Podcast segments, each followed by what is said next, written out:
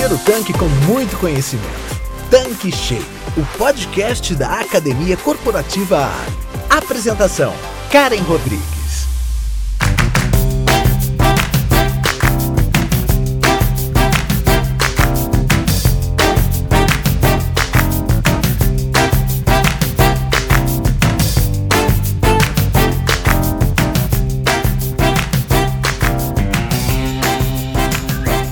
Olá, tudo bem com você? Estamos começando mais um episódio aqui do Tanque Cheio e hoje vamos falar sobre transformar as reclamações de clientes em oportunidades. Então, gente, essa semana eu estava lendo um artigo sobre reclamações e o texto explicava que construir relacionamento com os consumidores ele leva tempo e dá trabalho.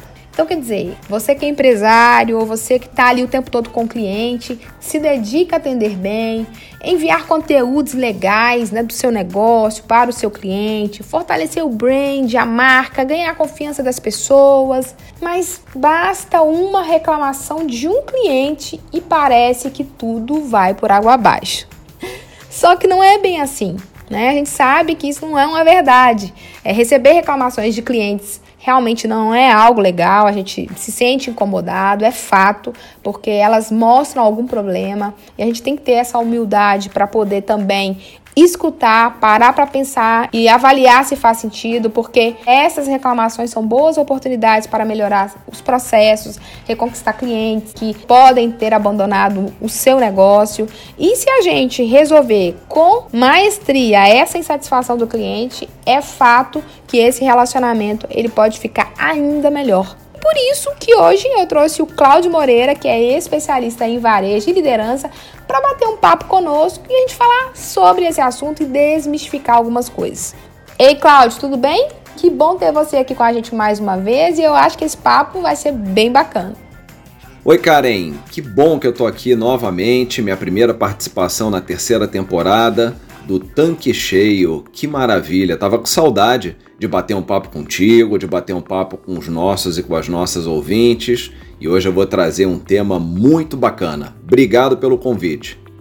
Cláudio, hoje você trouxe o tema transformando reclamações em oportunidades. Mas vamos lá, reclamação de clientes é algo bom? Karen, pode parecer uma coisa até curiosa, mas sim, reclamação de clientes é algo muito bom. Pelo seguinte, Karen, praticamente qualquer livro de marketing que você lê, vai te dizer que conseguir um novo cliente é 4, 5 ou 10 vezes mais difícil do que você manter um cliente atual, dependendo de quem for o autor ou autora, dependendo do estudo. E eu gosto muito do estudo da American Marketing Association. Ela diz que 65% dos negócios de uma empresa vêm de clientes já existentes e não de novos. E isso aí é uma coisa bastante lógica. É, é muito melhor a gente manter os nossos atuais clientes do que simplesmente sair à busca de novos clientes. Até porque fazer propaganda é caro, estar nas redes sociais, por mais que seja mais barato que uma propaganda de rádio, TV, outdoor e tal, ainda assim tem um custo muito grande. E como já diziam os antigos comerciantes, muito sabiamente, não existe nada melhor do que um cliente satisfeito. Então, sim, reclamações é algo muito bom, porque quando alguém reclama do seu negócio, está investindo a única coisa que todos nós no planeta Terra temos em comum, que é o tempo. Pensa no seguinte, Karen: se eu paro para reclamar, é porque eu me importo com a qualidade do serviço que eu estou consumindo ou do produto, enfim. Se eu não reclamo, se eu estou insatisfeito e não reclamo, é porque para mim aquele produto ou serviço não tem um valor tão grande assim. Então não vale a pena eu investir o meu tempo tentando melhorar aquele produto ou serviço. Se eu tenho um cliente ou uma cliente que investe o seu tempo me ajudando, nossa, isso é precioso demais.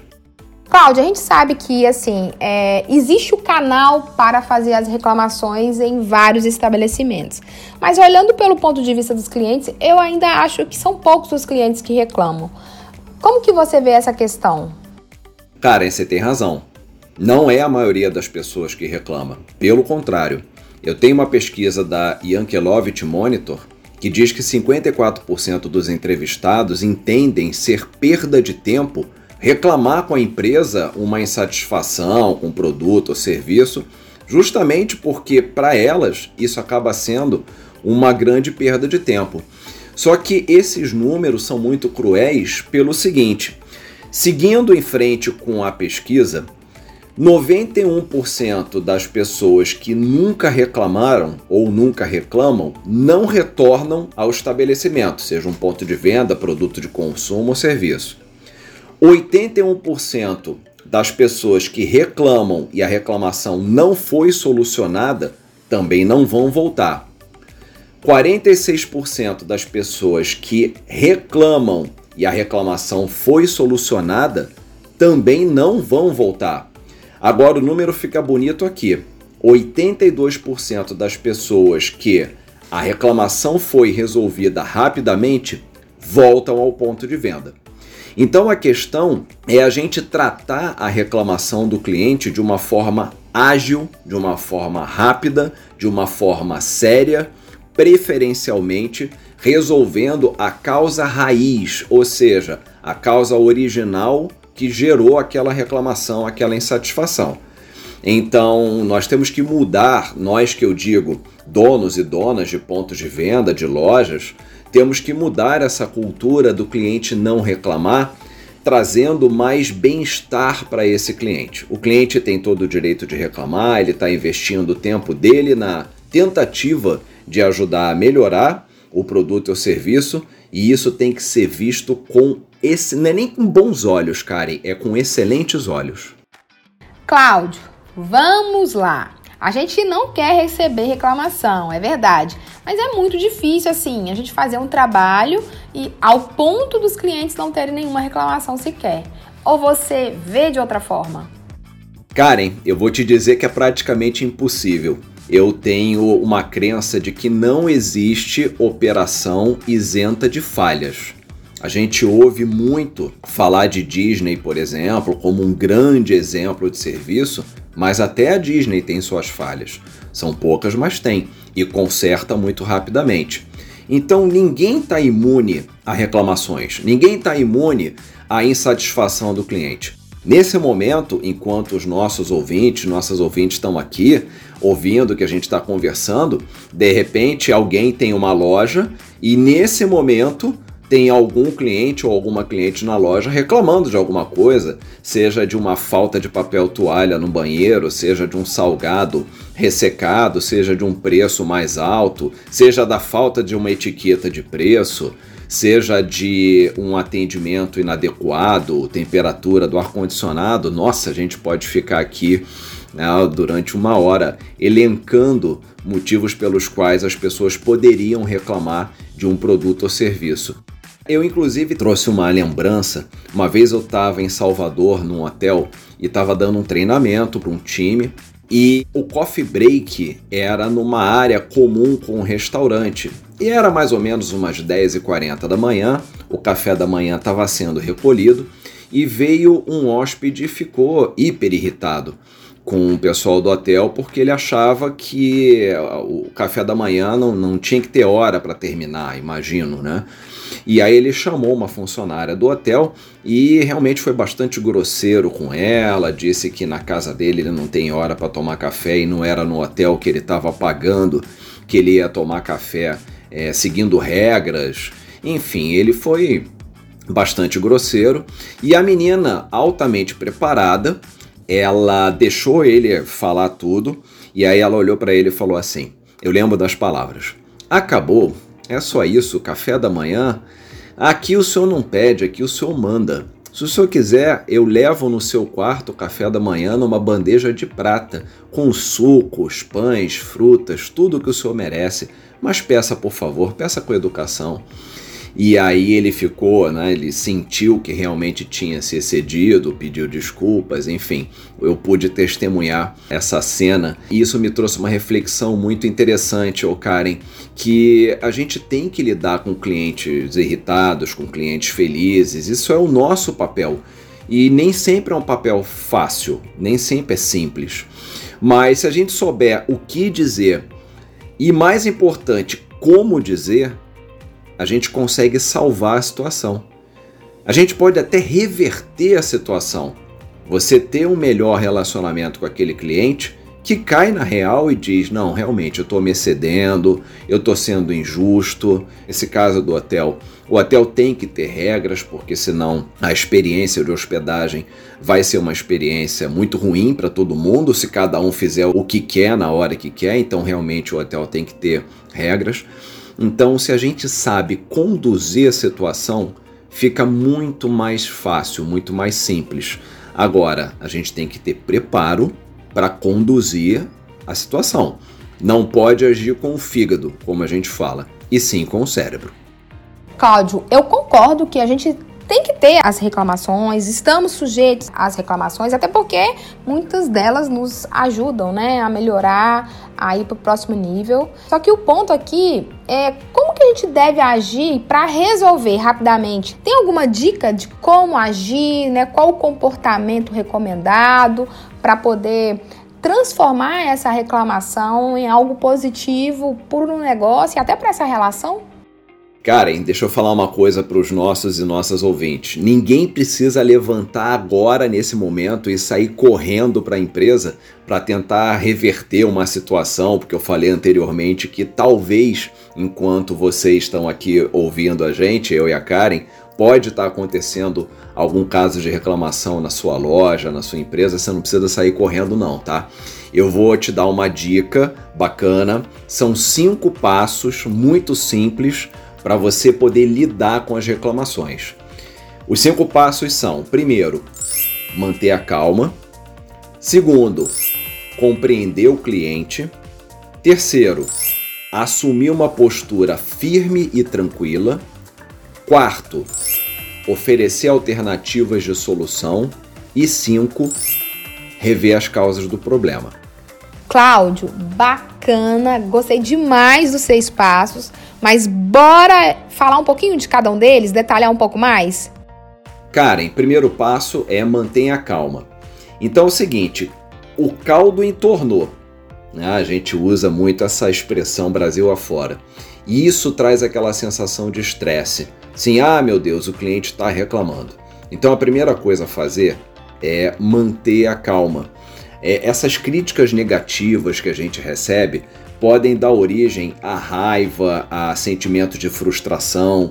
Sabe aquela coisa de, poxa vida, mas eu fiz tudo tão, tão direitinho, por que, que esse cliente, essa cliente está reclamando? Então, nessa hora, expressar as emoções de uma forma negativa só aumenta a distância entre você e o crítico, é, ou a pessoa que está fazendo ali a, a reclamação. Então, quando o caldo entornar, quando a reclamação chegar, você tem que reagir com cortesia. Você tem que dar uma pausa. Sabe aquela coisa do conta até 10? Pode parecer brincadeira, mas isso ajuda demais. Sim, mentalmente para e conta até 10. Eu vou até trazer um exemplo aqui engraçado, bem curioso. Você já viu, Karen, é, porta-voz de presidente, seja presidente brasileiro, presidente americano, qualquer que seja o presidente, todos eles têm porta-voz. O porta-voz responde às perguntas feitas por jornalistas e normalmente o porta-voz dá um tempo, alguns segundos, às vezes ele até olha para o lado para poder responder. Por que, que ele faz isso? Porque ele está ali organizando seus pensamentos. Então nunca, jamais um porta-voz responde de bate-pronto, né? Responde de, de supetão imediatamente. Ele sempre, ele ou ela, sempre dão um tempo para poder formular a resposta. É claro que ali numa reclamação, numa situação de estresse, você não vai dar um tempo muito grande para responder, mas você não vai reagir de bate-pronto, você não vai reagir imediatamente de forma impulsiva você vai parar, respirar, você vai mentalmente contar, não precisa ser até 10, pode ser até 5, enfim, cada um tem o seu limite, e você vai responder de uma forma calma e organizada. Quando as pessoas estão estressadas, elas não estão no melhor dos seus julgamentos. Então, muito do que vai vir da pessoa que está reclamando vai ser algo que não é racionalmente pensado.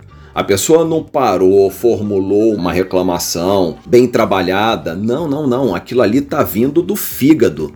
Então, alguém que está fazendo uma reclamação normalmente está com o estresse lá no alto e não está sendo racional naquele momento. Então, quando a gente está certo, a gente desarma o estresse da outra pessoa, mantendo a calma e respondendo de uma forma muito tranquila. E aí, Karen, percepção é a chave. É a nossa percepção, nossa interpretação da situação que impulsiona o nível de estresse que a gente sente. E isso leva para o passo 2, compreender o cliente. Por que, que uma pessoa fica irritada? Ela pode ficar irritada porque ela tem expectativas que não foram satisfeitas, ela já estava irritada com alguém ou com alguma coisa, ela pode estar tá cansada, estressada, frustrada, ela sente que ninguém vai ouvir e isso é muito comum. Tem gente que imagina que só vai ser ouvida se berrar ou criar alguma desordem. Você ou alguém da tua empresa pode ter prometido alguma coisa que não foi cumprida. Você percebe que não está sendo ouvido, não está sendo ouvida. Você percebe que alguém que está te atendendo tem uma reação antipática a você. Alguém disse para você que você não tem o direito de estar tá irritada ou de estar tá irritado. Sabe aquelas pessoas que você está reclamando e as pessoas falam assim: mas não, não tem por que ficar irritado por isso. Esse é o pior tipo de resposta, porque quem sabe se eu preciso ficar irritado ou não sou eu, que sou o cliente. Você pode ponderar como prestadora, como prestador de serviços, você pode ponderar após ouvir a minha reclamação que eu talvez esteja sendo injusto porque eu não estou analisando corretamente a situação e aí, ok, a gente vai conversar sobre isso. Mas dizer que eu não tenho o direito de estar tá irritado, isso aí é você lidar com a minha integridade, você lidar com a minha honestidade. É como se você estivesse dizendo para mim o seguinte: é você tá irritado porque você tá querendo me prejudicar. Imagina, né? A gente não pode, Karen, controlar o comportamento da outra pessoa, mas a gente pode mudar o nosso comportamento para evitar a ocorrência desse aborrecimento. E muitos dos motivos que eu passei acima são motivos que são perfeitamente controláveis por quem está ouvindo. E isso, Karen, me leva para o terceiro passo, que é você assumir uma postura tranquila e firme. Expressão facial calma e interessada. A pior coisa que tem é você tá reclamando com alguém e a pessoa tá virando o olho para cima, tá bufando, é, tá fazendo cara de impaciência ou fazendo expressão de sarcasmo. Sabe aquela expressão quando a pessoa tá pensando assim: "Ah, é, é, puxa vida, você tá zangado?" Sabe como é que é? Você ouvinte que tá aqui acompanhando a gente, já deve ter passado por isso algumas vezes. Então, expressão facial calma interessada. Quem está recebendo a reclamação não pode sorrir, principalmente se a pessoa estiver visivelmente irritada. Isso dá a impressão de deboche. Imagina você tá reclamando e a pessoa do outro lado está dando um sorriso sarcástico. A situação é séria. Você tem que manter a sua coluna reta, porque ficar curvada ou ficar curvado dá uma impressão de desinteresse. Parece que você não está levando aquela reclamação a sério. E se você tiver que interagir com clientes realmente zangados ou zangadas, você tem que ter a chance de utilizar a tua imagem como uma ferramenta eficiente, como um sinal de força. Não é um sinal de arrogância, mas é um sinal de força. Você sabe que você tem valor naquilo que você oferece, você sabe que você é um profissional sério ou uma profissional séria que está ali para fazer a coisa acontecer corretamente. Então, manter a postura é fundamental. Mantenha uma postura firme, calma e interessada, e isso vai ajudar muito você a reverter a situação, porque o corpo fala. Não é, não é só a voz, não é só a mensagem, não é só o tom de voz. É a linguagem corporal também que traz muito benefício para a gente resolver determinadas situações. E isso me leva para o quarto passo, Karen, que é oferecer alternativas de solução. A gente tem que ter flexibilidade no nosso dia a dia. Como eu falei lá no início do nosso bate-papo, não existe operação isenta de falhas. Simplesmente não existe, até porque a gente tem que lidar com o imponderável. Digamos que você seja dona, Karen, de uma loja e faltou luz durante quatro horas.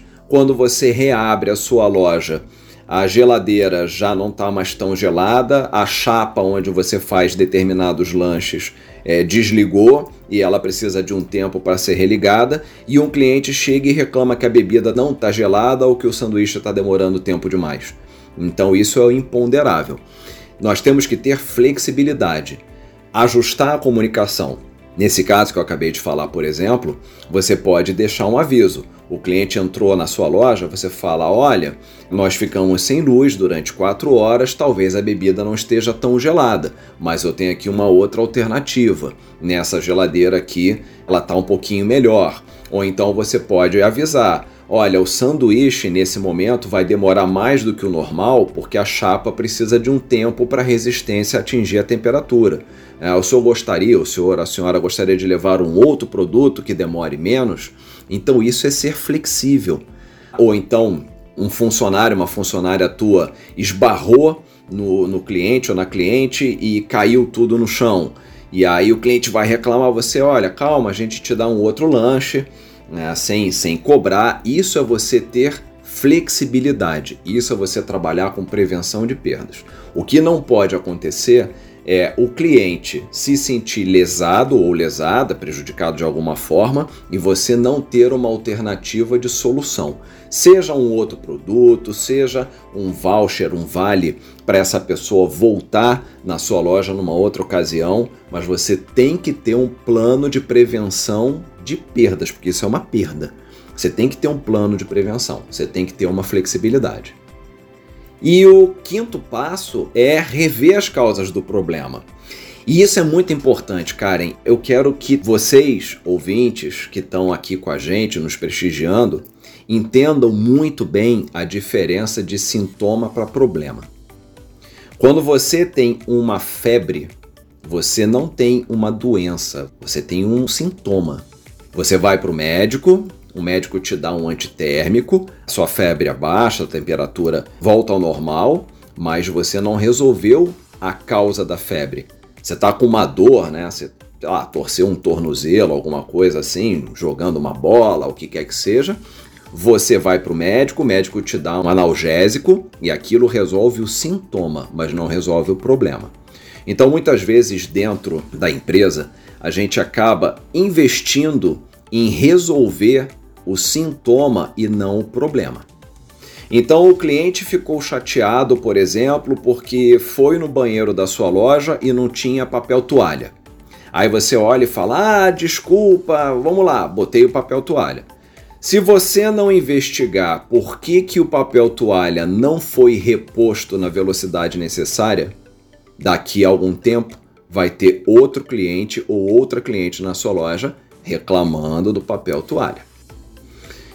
E a gente já passou, eu já passei, Karen, você já deve ter passado, nossos e nossas ouvintes já devem ter passado por várias ocasiões em que você vai numa loja, você reclama que o salgado está ressecado, que o sanduíche não está bom, que o café está frio, e a pessoa fala: "Ah, mas é assim mesmo, essa máquina está velha". Ah, ou então: "Ah, mas é assim mesmo, o pessoal essa hora se enrola". Ou então a pior resposta de todas: ah, a falha aconteceu porque a loja está cheia. Ah, então quer dizer que se a loja estiver vazia, não tem falha, a solução é a loja ficar vazia? Eu até gosto muito de uma técnica chamada cinco porquês, que é você ir investigando a causa daquele problema, perguntando sempre por que, que isso aconteceu. Ah, eu tenho uma gráfica, por exemplo, vou até sair aqui um pouquinho do nosso, do nosso universo. Eu tenho uma gráfica, eu disse para o cliente que eu ia entregar o material pronto sexta-feira e eu não entreguei. Por que, que isso aconteceu? Ah, porque acabou a tinta. Por que, que a tinta acabou? Ah, porque ninguém comprou. Mas por que, que ninguém comprou? Porque não estava anotado na agenda a data da compra. Por que, que não estava anotado na agenda? Porque nós não temos ninguém que fique responsável por isso. Ah, então ótimo. Então eu vou lá, vou designar alguém que vai ficar responsável por comprar, anotar na agenda e comprar a tinta com antecedência. Aí eu estou atuando na causa raiz do problema. Então é muito diferente eu atuar na causa raiz do problema e eu simplesmente atuar no sintoma. Então por isso que o quinto passo é justamente a gente trabalhar em rever as causas do problema. Se o cliente chegou na tua loja, reclamou, você primeiro vai resolver a reclamação, o sintoma. Depois você vai sentar e vai falar: caramba, o que, que será que aconteceu? Por que, que essa reclamação ocorreu? E aí você vai trabalhar para lidar com a causa raiz, para que aquilo não aconteça mais. O grande problema da reclamação não é a reclamação por falhas novas, é a reclamação por falhas recorrentes. Essa deixa o cliente ou a cliente muito irritado. Cláudio, vamos nos colocar no lugar do revendedor, da revendedora, que é o empresário, tá? O empreendedor. Você faz tudo para dar certo. Mas às vezes acontece algumas reclamações e ali a gente pode às vezes ter aquela sensação de injustiça. Será que não acontece de nos sentirmos injustiçados com uma reclamação sem fundamento? Porque isso acontece também. Karen, sim, existem reclamações que são injustas, mas quando a gente pensa no nosso papel como prestadores de serviços, ainda que o cliente esteja sendo injusto, nós temos que fazer o melhor dos nossos esforços para que aquele cliente saia dali com uma sensação de satisfação e de justiça. Por isso a gente tem que ter muito preparo para lidar com o cliente irritado ou irritada. Tudo que importa naquele momento é que você perceba que existe uma chateação e que você trabalhe para aquela chateação momentânea desaparecer. Depois, claro, com esse cliente ou essa cliente mais calmos, fica muito mais fácil você ponderar explicar que de repente existe uma política de atendimento, de preços ou de operações na sua empresa que levou talvez ele ou ela a uma insatisfação, você explicar por que, que aquilo está acontecendo, mas no momento que esse ou essa cliente estiverem num momento de estresse muito alto, Elimine da sua mente qualquer sentimento que diga que essa pessoa não tem razão, ainda que ela não tenha. Você primeiro precisa acalmar essa pessoa, para depois, aí sim, ponderar com ela e explicar por que, que aquilo aconteceu, caso, obviamente, você tenha razão como prestador ou prestadora de serviços. Cláudio, nós estamos aqui caminhando para o fechamento do nosso episódio, mas Todo mundo já sabe que você tem sua marca registrada, que é o pulo do gato. Então, você sempre fecha né, sua participação com uma dica bacana. Me fala, tem pulo do gato hoje? Tem pulo do gato sim, Karen. Mas hoje o pulo do gato é diferente. Hoje eu quero trazer duas reflexões para dividir com os nossos e nossas ouvintes. A primeira é o seguinte: perder clientes é como você ter uma piscina furada. Você não nota que está perdendo água até que seja tarde demais. Porque parece que perder cliente é como se você tivesse uma base hipotética de 100 clientes, os 100 clientes entrassem na sua loja e dissessem: Estamos zangados com você, vamos embora, não voltamos nunca mais. E aí sai todo mundo correndo e você perde todos os seus clientes. Se isso acontecesse dessa forma, seria muito mais fácil você olhar e falar: caramba, cometi um erro. Mas eles vão indo embora em conta-gotas, como se fosse uma piscina furada. Você não nota que a água está baixando de nível até que seja tarde demais. Então, essa é a primeira reflexão. Tem que estar tá atento, atenta o tempo todo. E a segunda é o seguinte: conflitos são inevitáveis quando a gente atende dezenas de clientes com perfis diferentes durante o dia. Então, uma equipe bem preparada consegue reverter esses conflitos, evitar perda de clientes, evitar perda de faturamento. Por isso, é uma dica muito bacana investir na capacitação do time de lojas, do time de qualquer que seja o ponto de venda, num treinamento, numa palestra, um workshop, o que quer que seja, de reclamações, de lidar com clientes que estão reclamando. Porque esse é um conhecimento que reverte em faturamento e em fidelização lá na frente.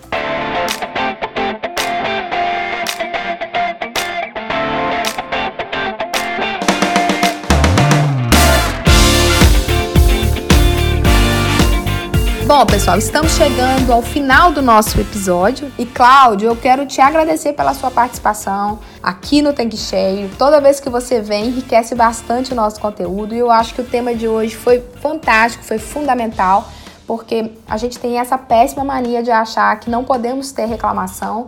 E tudo que você trouxe aqui durante toda essa nossa conversa desmistificou muitas coisas que a gente precisa parar para pensar e entender que há sempre lado positivo, mesmo de uma situação ruim. Foi muito bacana esse bate-papo e venha sempre aqui nos visitar na bancada do Tanque Cheio, ok? Karen, você sabe que todo convite feito para participar do Tanque Cheio é um convite automaticamente aceito. Eu estava com uma saudade danada de participar e todas as vezes que você me chamar eu vou estar tá aqui trazendo conteúdos relevantes para os nossos ouvintes, para as nossas ouvintes e desejando não só a você um ano maravilhoso, um mês maravilhoso, mas para todo mundo que está ouvindo a gente aqui também. Muito obrigado pela audiência e até a próxima. Então é isso, pessoal. Por hoje é só e até a próxima semana. Tchau, tchau. Você acabou de ouvir Tanque Cheio, o podcast da Academia Corporativa Ali. Quer encher seu tanque com ainda mais conhecimento? Faça parte do canal do Telegram da Academia Corporativa Ali e receba conteúdos diários relacionados à gestão do seu posto de serviços. Para entrar, basta clicar no endereço que está na descrição deste episódio. E para você que é revendedor Ali, acesse agora o portal da Academia Corporativa. Nele você encontra dezenas de webséries e cursos exclusivos sobre os mais diversos temas para você e toda a sua equipe. Tá esperando o quê? Não fique de fora!